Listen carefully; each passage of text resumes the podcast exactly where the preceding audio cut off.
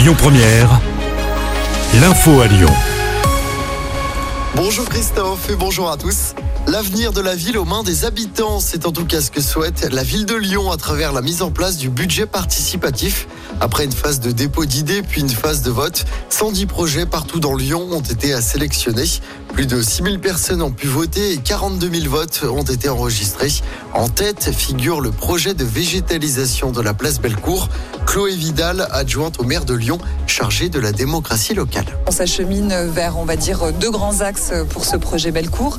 À la fois des plantations, puisqu'il y a eu une demande forte de végétalisation pour la place Bellecour. Donc, euh, une renaturation des pieds d'arbres sur, le, sur la, partie nord de, la cour. On va aussi investiguer pour euh, identifier exactement les endroits où on pourra planter aussi au nord de l'office de tourisme. Donc, ça, c'est un ensemble d'études que nous allons pouvoir lancer à partir de fin janvier. Euh, et puis, euh, était aussi de donner vie et de travailler sur d'autres usages de cette place. C'était une demande très forte, tout en luttant contre le phénomène d'îlot de chaleur que représente cette place qui est très minérale. Et donc, ce qui est proposé aussi, c'est de créer une installation artistique temporaire, à la fois sur la partie ouest de la place Bellecour et puis sur toute la diagonale qui est empruntée pour pouvoir la traverser. Et sachez qu'une deuxième édition du budget participatif sera lancée à l'automne. Dans l'actualité également, un restaurant de Bron fermé pour exploitation de travailleurs clandestins. Fermeture administrative pour trois mois d'après le progrès. Le gérant est soupçonné d'avoir employé trois personnes originaires du Bangladesh sans les avoir payées et ils étaient logés à trois dans 5 mètres carrés. Une Villerbanaise de 25 ans condamnée pour avoir laissé son chien mourir de faim.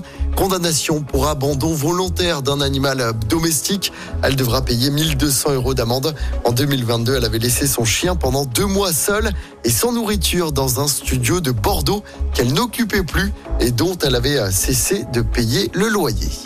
Et puis cette mini-révolution au TCL, le célèbre ticket rouge et blanc va bientôt disparaître. Il sera remplacé par un billet sans contact, cartonné et rechargeable. Un nouveau billet qui sera présenté mardi prochain par le Citral. On passe au sport en football. Match a priori déséquilibré ce soir en Coupe de France.